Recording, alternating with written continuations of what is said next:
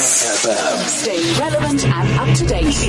Informed. This is 101.9 Chai FM. Hello, this is Sue Jackson on Finding Human.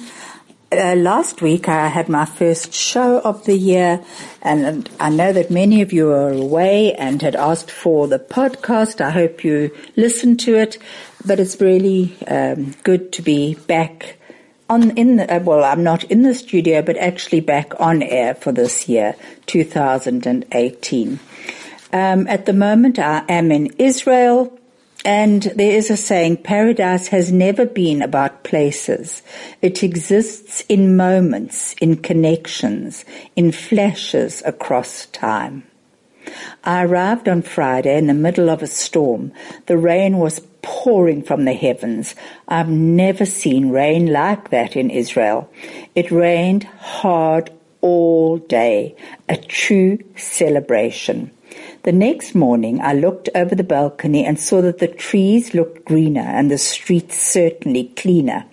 I thought to myself that Israel had had its own mikveh uh, um, for a few days and it was beautiful. I spoke to my cousin, who's an ardent Christian supporter of Israel and lives in Cape Town, and I mentioned the rain, and she reminded me that last week there had been prayers for rain at the Kotel. I'd actually forgotten, and she said, look how the prayers were answered. Now she lives in Cape Town, and she asked me to please pray for rain while I'm in Israel. And actually I promised her that I would mention it on the radio show today and ask everyone who's listening in to please remember Cape Town in your prayers. It is certainly a dire situation there. Now packing to come here, I unpacked and packed three times. Firstly, I packed for winter. And then winter didn't arrive and the temperatures were 26 degrees. So I unpacked and took my winter clothes out and put summer ones in. Finally, I thought enough is enough. I took out most of my winter clothes and left mainly summer with a few winter clothes. And guess what? I arrived here and winter has arrived also. I am borrowing my daughter's shawls, wearing my few winter outfits, and I am just fine. I actually love winter here. But there is a lesson to be learned here, and I realize that it is called travel light. How many times do we carry extra baggage that we don't need, and at the end of our holiday, half the clothes are unworn, and we simply pack them in the suitcase again and take them home till next time. And so it is with our lives. We carry heavy burdens which no longer serve us. These burdens are the negative energies like anger, resentment, bitterness, being a victim. So many people have told me that they are angry with someone who wronged them years ago. Well, it is time to empty our baggage, to let go of the past hurts and the disappointments. Forgiving benefits the forgiver and the forgiven. The ability of forgiving is one of our human freedoms. It is a choice that we consciously make. I heard a story the other day of two brothers who hadn't spoken to each other for more than 50 years. When one, when they were both in their seventies, one of the brothers died. The remaining brother stood at the graveside and cried and cried. What a waste of years. Forgiveness leads to reconciliation.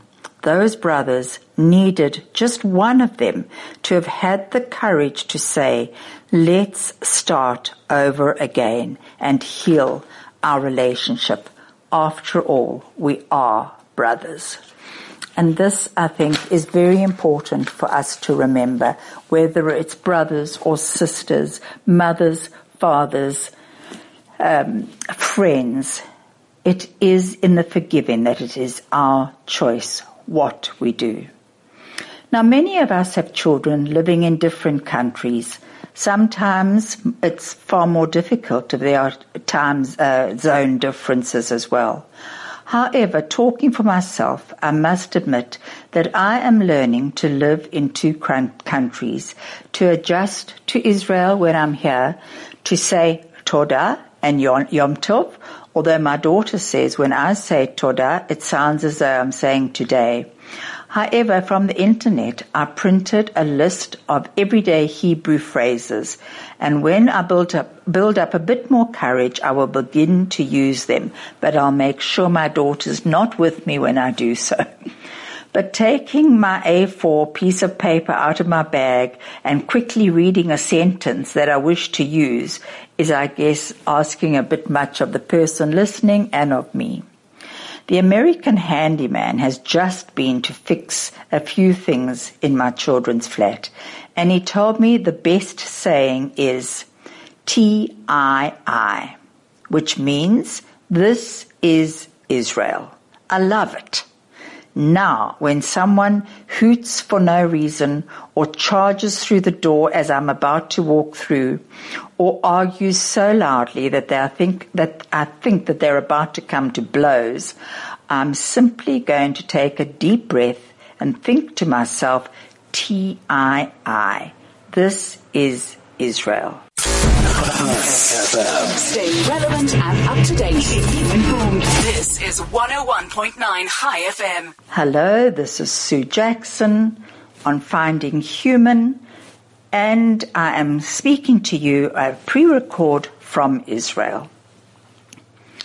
I was talking about the American handyman who'd just been to my daughter's house and had said that the, one of the good sayings in Israel is TII, which means this is Israel. I mean, how often in South Africa have we heard people say, what do you expect? This is Africa.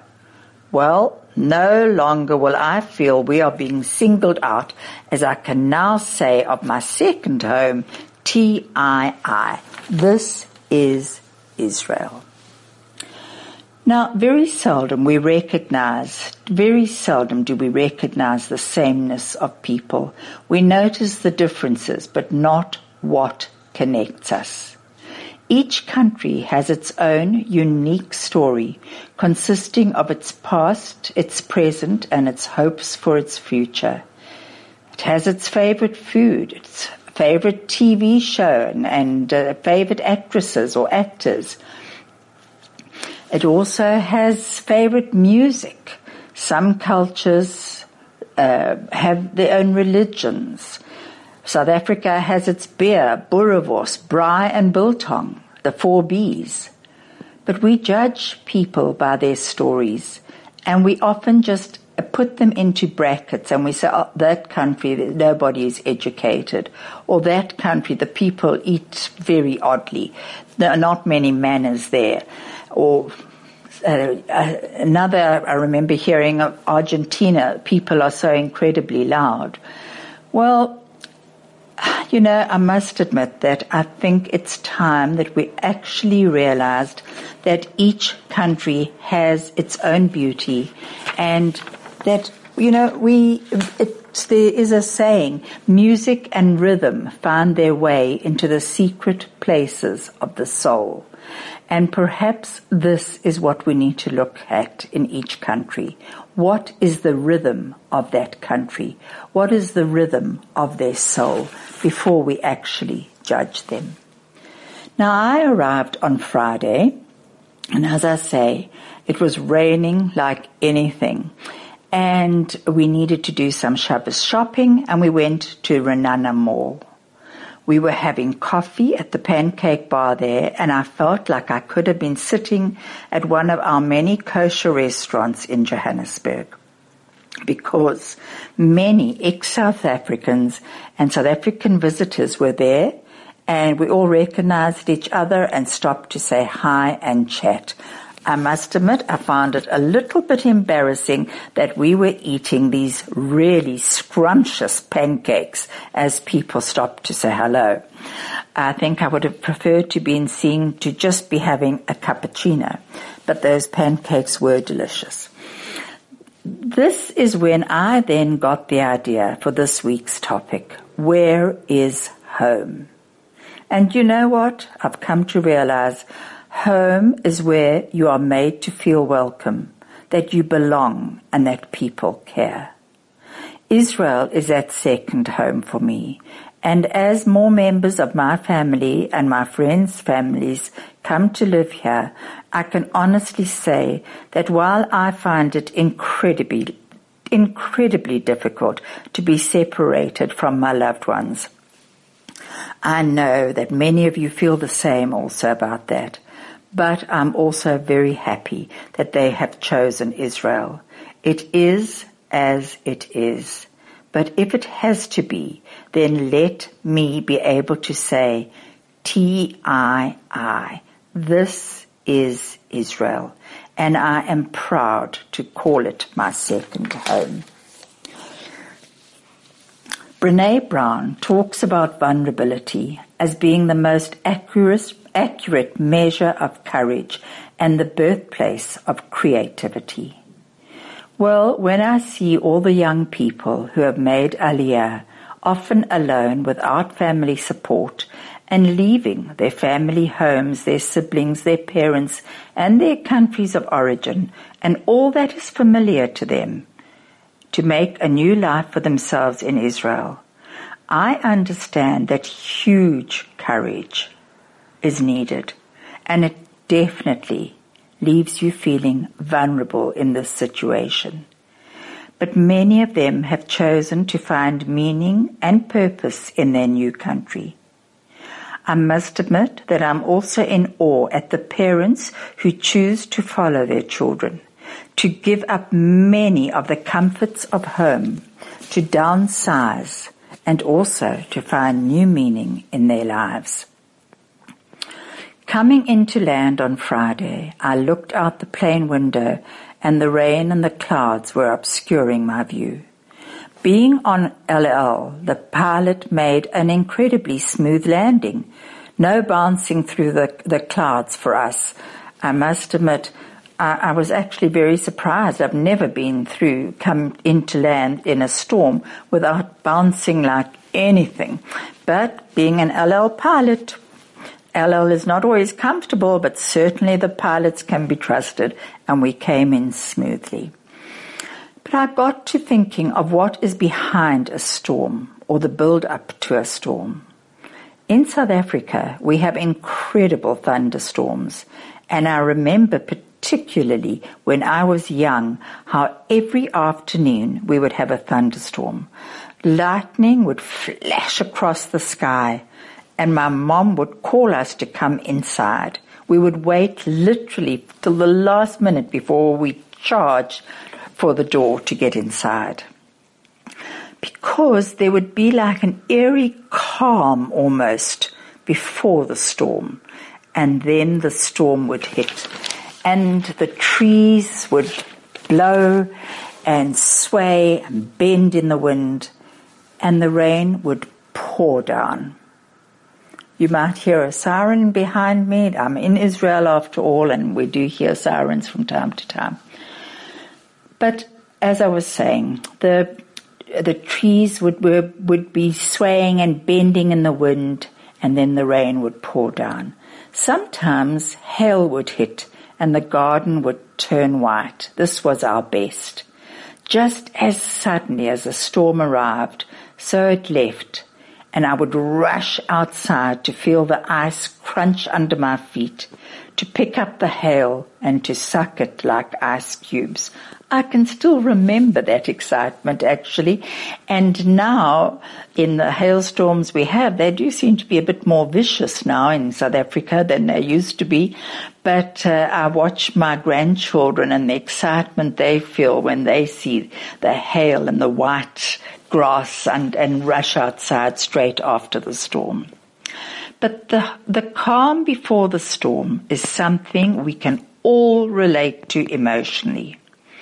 I mean, how often has life seemed to be going along calmly, smoothly, and we actually are relaxing in life when suddenly things change unexpected events happen and we have to learn to bend with the wind. Sometimes the storm happens suddenly, unexpectedly, and we don't have time to rush for the door to safety, to a place of warmth and comfort. Other times we do notice signs and changes of something happening, and we can prepare ourselves a bit for what is going to be next. We can put up a few barriers to protect ourselves from the upsurge of the emotions the storm unleashes. In any of life's many and varied challenges, we are asked to become active partners in our life, to participate and to find the courage to live within the changes and the challenges that life asks of us. We are asked to become visible to ourselves, to recognize what allows us to move forward. What strengths have we accumulated throughout our lives? These are never lost. They remain with us. They are part of our inner strength. And therefore we need to ask, what is being asked of me now? And how am I going to meet this challenge? There is a quote that heavy rains remind us of challenges in life, and we must never ask for lighter rain. Just pray to God for a better umbrella. That is the attitude, and perhaps that is what we have to do in life. Stay relevant and up to date. This is 101.9 Chai FM. This is Sue Jackson on Finding Human, and I'm in Israel. And I don't really have a topic for you. I am simply talking about TII, which means this is Israel, and also my, where my home is. And my home is where I want to be and where I am accepted and loved. And right now, that is Israel. I would like to play you a YouTube by uh, um, Rabbi Twersky on how to make the right decisions. I think that decision making is a part of the issue of assertiveness. It's always thinking about assertiveness at home. assertiveness you can be with other people, but you have to be assertive with yourself and make personal decisions. I know of a woman who takes somebody else to go shopping with her because she can't make a decision as to, to buy the, the, the pink or the, or the blue. But back in my office, I used to have a poster that showed a dog standing between two fire hydrants, and the caption was "Decisions, decisions." And sometimes the decisions that we are indecisive about are of no greater consequences than. I remember in the shul, there was a whole argument at a meeting from the, the, the, shul organization about an affair that they were going to have, whether they should have the kichel with sugar or the kichel without sugar. I mean, decisions, decisions. But there are decisions in life that are much greater than that. I mean, you make the decision as to who you're going to marry, a decision what kind of profession you want, what kind of job you want. Right? Uh, as a doctor, I have to make a decision how I'm going to treat the patient. Right? Um, sometimes there's a decision. Um, do uh, do we take a chance on surgery? What are the risks of surgery? So there's all levels of decision making. First thing we have to realize is we are not always going to make the correct decision. Right? Only God can be right 100% of the time. I'm going to make wrong decisions. But my decision making has to be uh, with integrity. Right? Uh, if I'm going to think about whether I should operate on a patient or not, it's not because how much I can collect for the operation, right? But what is the best thing for this patient? So, uh, it, first of all, we have to r- realize that we are uh, housed within a physical body that has desires and has impulses, etc., and that they may color our decision making. Right? Uh, we may not realize that sometimes we're bribed. Right? And the bribe is because we want things to turn out a certain way, and we don't make the decision on what is really right because we see what is really right, what we want to be right. So uh, there was a one of the great Hasidic rabbis who was asked by one of his uh, followers, "How can I make good decisions?" So the Rebbe said, "Did you ever watch a tightrope walker?" He said, "The way a tightrope walker keeps his balance is that if he feels himself pulled over to the one side, he overcorrects by leaning to the other side. And that's how he keeps his balance. He says, when you have a desire to do something, the first thing you ought to recognize is most of the desires come from animalistic traits. So the first thing you should do is think as to why you should not do it. Right? And then lean over to that side, and then you may make a decision. Uh, I think that we have to have self-confidence in our decisions and uh, realize I am uh, capable of making decisions. There are times when I have to ask expertise, expert advice. But uh, given that, ultimately, the decisions are mine. And I also have to realize that not making a decision is a decision. That I've decided not to make a decision, right? And I have to realize that if I'm not going to make decisions, people, other people are going to make them for me, right? And that the decisions that other people are going to make for me are much uh, uh, actually much worse than, than the worst decision that I can make for myself. Right? Because uh, uh, I have my uh, my own interests, and I really most people know what's good for them. So uh, I think that making decisions means getting the best possible information, right, and having self confidence. I think it's appropriate to pray for decisions, right, and ask for divine guidance and help me make the right decision and then not to be shaken by the fact that after we do the best we can, that the decision may not work out the way we want, right? And not to see that a, a decision that has poor consequences, not to see that as a horrible failure on our part. I always say our decisions are good or bad determined by how we made them, not what the consequences were. I must admit, I always enjoy listening to Rabbi Twersky. And as far as decision making is concerned, I think it is about trusting ourselves, not, as he said, not allowing other people to make the decisions for us. And the people that I've spoken to who have decided to make Aliyah here have the ones who have been successful, um, when I say successful, I don't mean successful financially, but I mean they are happy with their decision, are the ones who were not forced into the decision, were not told to do so, but made the decision for themselves. And I think that is what is most important. Now, you know, happiness comes and goes, and it certainly is not something that's always there. But there's this beautiful story that I think I've told you before. It's called The Echo of Life. And it says it was a typical sunny day on the island of Crete, Greece. Just on the outskirts of the small village of Thronos, a father, Lambros, and his son Andreas stopped to admire the breathtaking view. Before them lay the majestic peak of Crete's tallest mountain, Mount Psiloritis, or High Mountain, and below lay the vast Amari Valley. Mount Psiloritis, also known as Mount Ida, the mountain of the goddess, holds a very special place in Greek mythology. It is the place where Zeus, the king of the gods, was born and raised.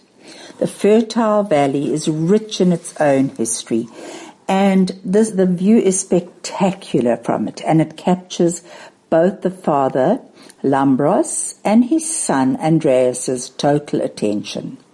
As they continue their climb towards the summit of the mountain, the path becomes much more narrow and rugged, causing their steps to become smaller and smaller.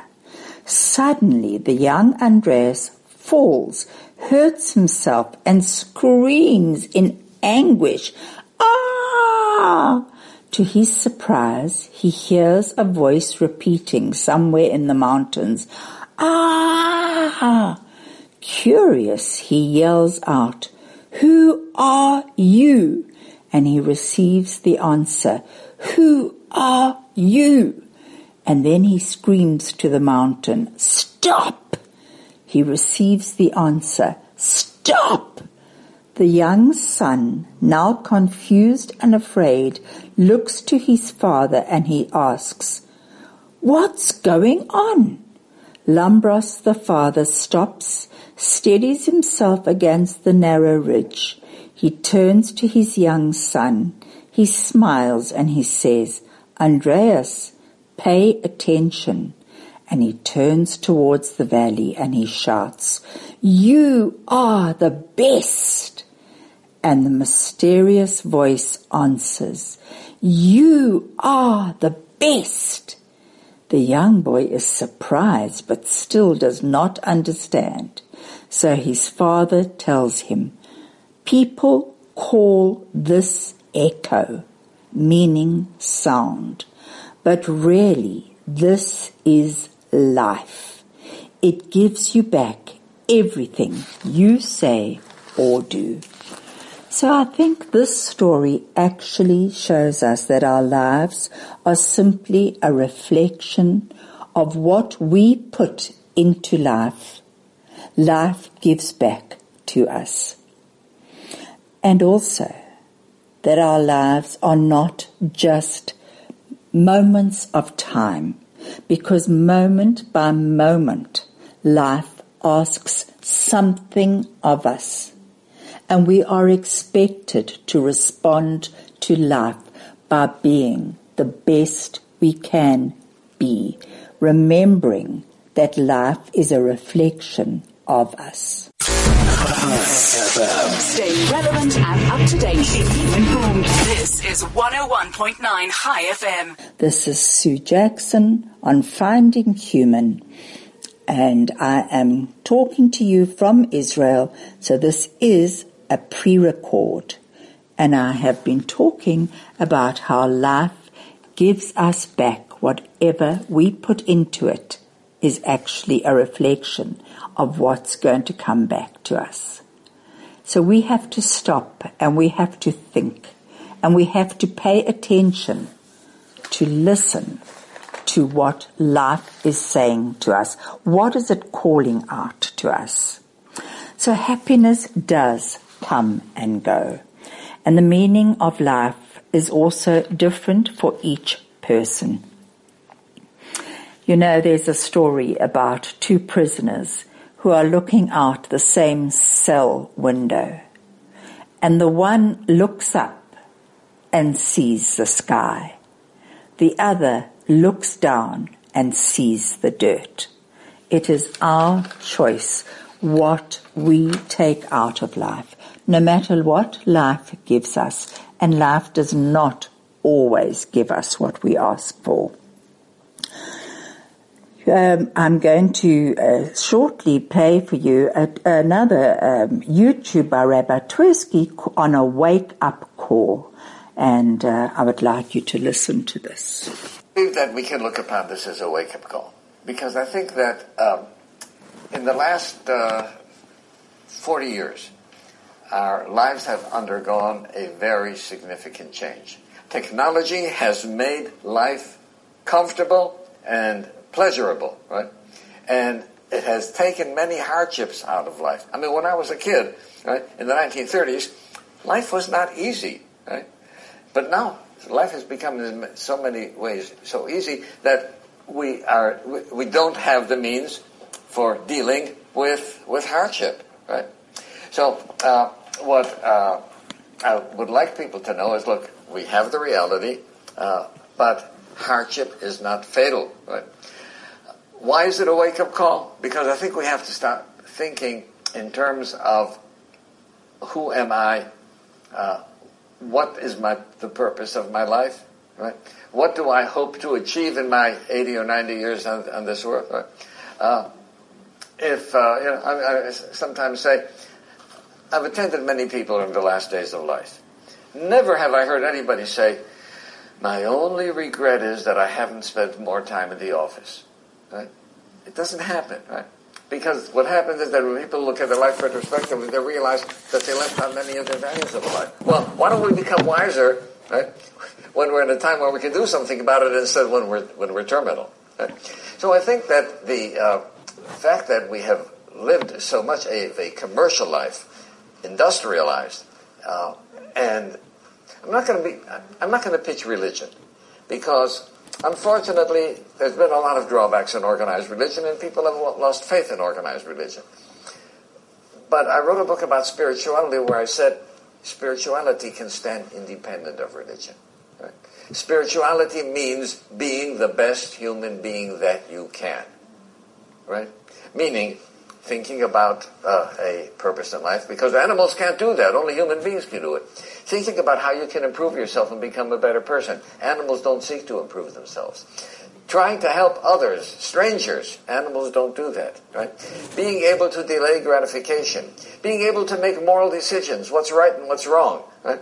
Animals can't do that. Animals are driven by their body. If, if the animal wants something, it has to go get it. And it can't think whether it's right or wrong, right? So I pointed out there are so many things that are unique about the human being. And I take all of those 12 or 13 or 14 uniquenesses, put them together, and I says, this is the human spirit. And that is what makes us different than animals. Now, if you implement all of these things, then you are implementing the spirit and you are being spiritual. Right? And one can be spiritual and have a feeling of self-worth of being a spiritual being, right? Without even having a belief in God or being in any religion. Rabbi Twersky is just, he's, he's, he's a font of wisdom. He really is. And, and most of his YouTubes are short and they, they're just so powerful, the, the messages that they give. And what he says about finding a meaning and a purpose in our lives, now that is a choice. And Viktor Frankl says that that is a choice that we as human beings have. That is where our freedom lies. Our freedom lies in being able to choose how we respond to any situation, to whatever life is giving us or whatever life is calling us on us to do. It is our freedom how we respond. Now, serving something beyond ourselves and developing the best within us is something that is the wake up call. It, it is this searching for success within us, not material success.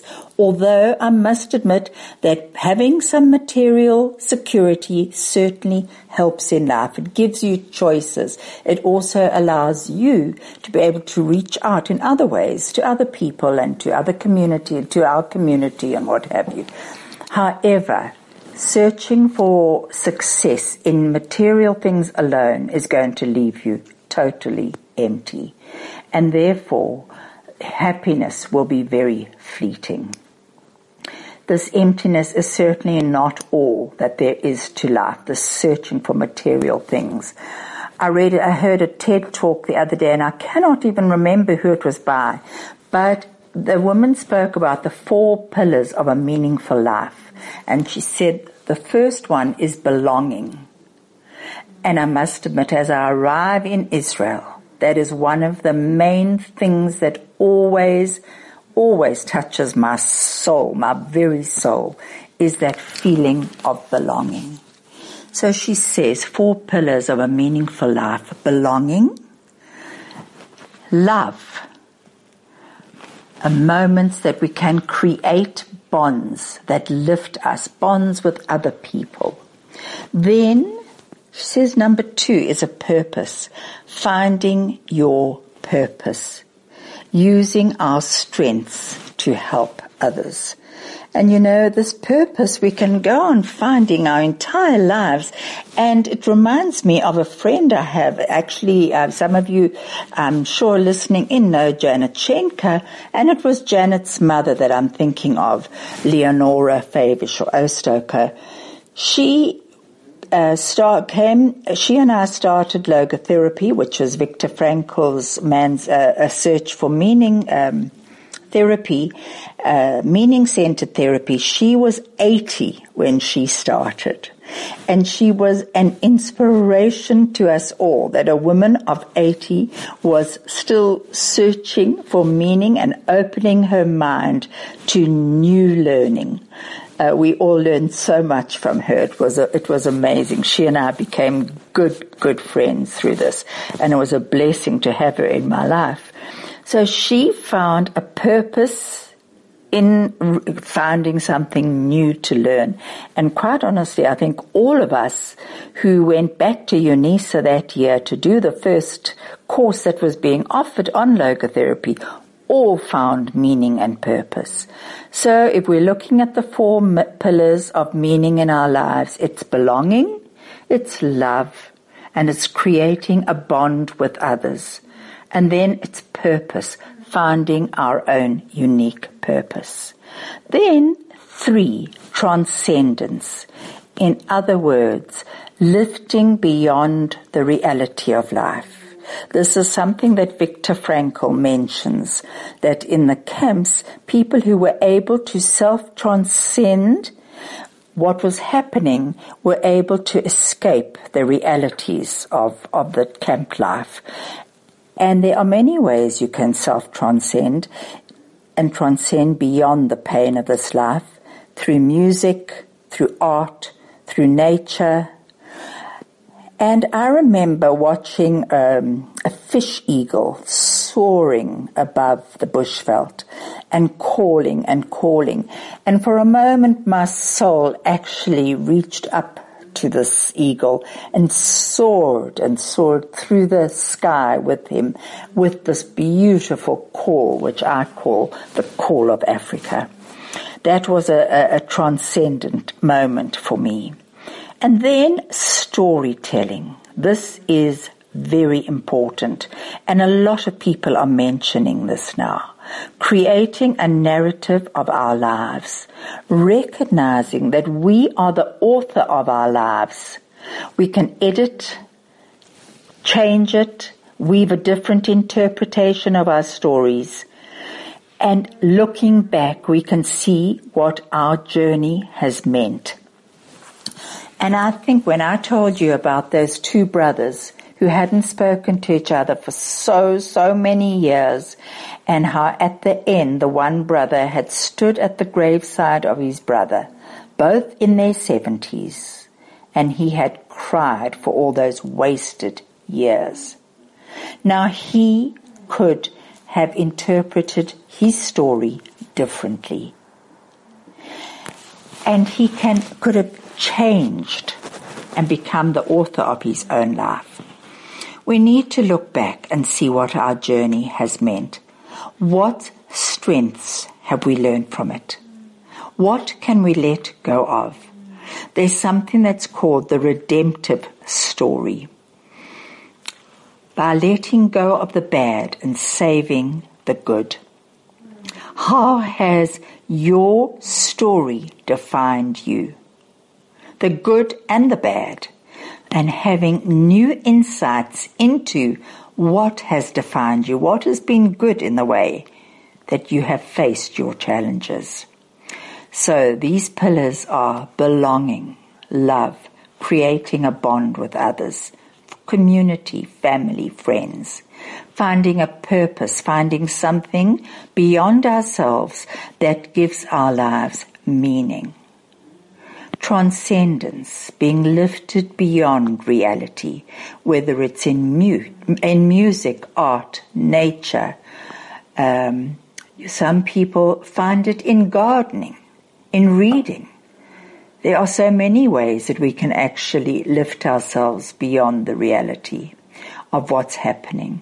And then storytelling creating a narrative of our lives, recognizing that we can become the author of our lives.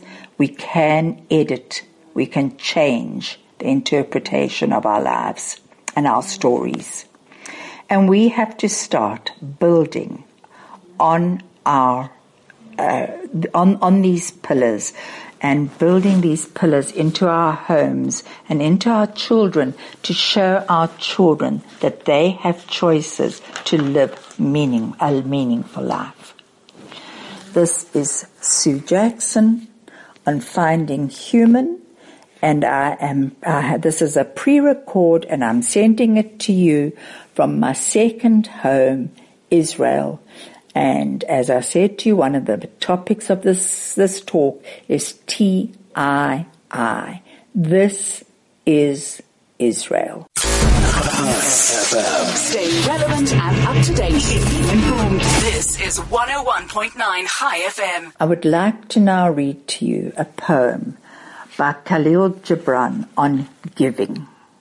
And giving is part of how we find success and meaning in our lives and purpose.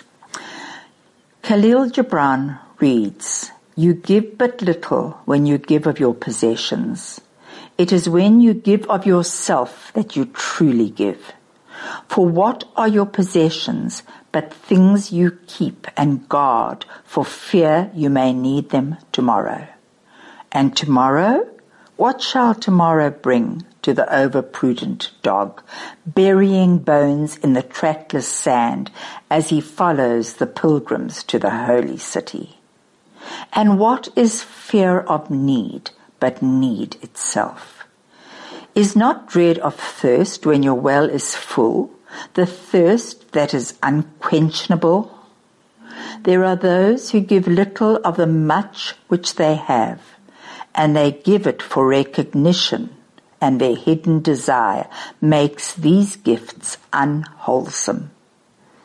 And then there are those who have little and give it all.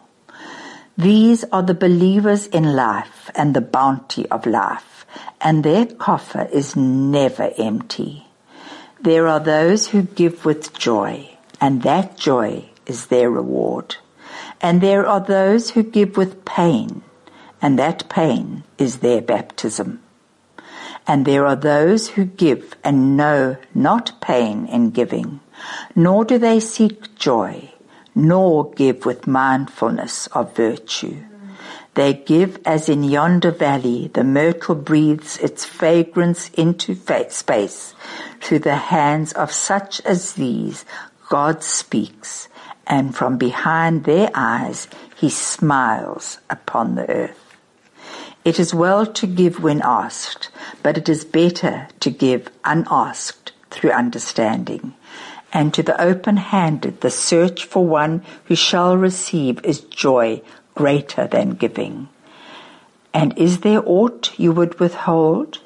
All you have shall some day be given. Therefore, give now, that the season of giving may be yours and not your inheritors. I'm leaving out a portion because it's a very long poem, but it goes on to say, and you receivers, you are all receivers, assume no weight of gratitude, lest you lay a yoke upon yourself and upon him who gives. Rather, rise together with the giver on his gifts as on wings. For to be over mindful of your debt is to doubt his generosity, who has the free-hearted earth for mother and God for father. I do love the wisdom of Khalil Gibran. I really do. I don't know if some of you have not heard his poetry. I suggest you do read some of it. One of his poems on joy and sorrow is just so moving. It always makes me want to cry. Um, I'm going to end um, this program with the, the most beautiful um, song by Kipper Live and it's called We Are Home. I have sent this through. Hello Vusi, hello Tabo, hello everybody. And goodbye for now. And I wish you all a very good week. I'll be back again next week from Israel sending you a message. God bless and take care.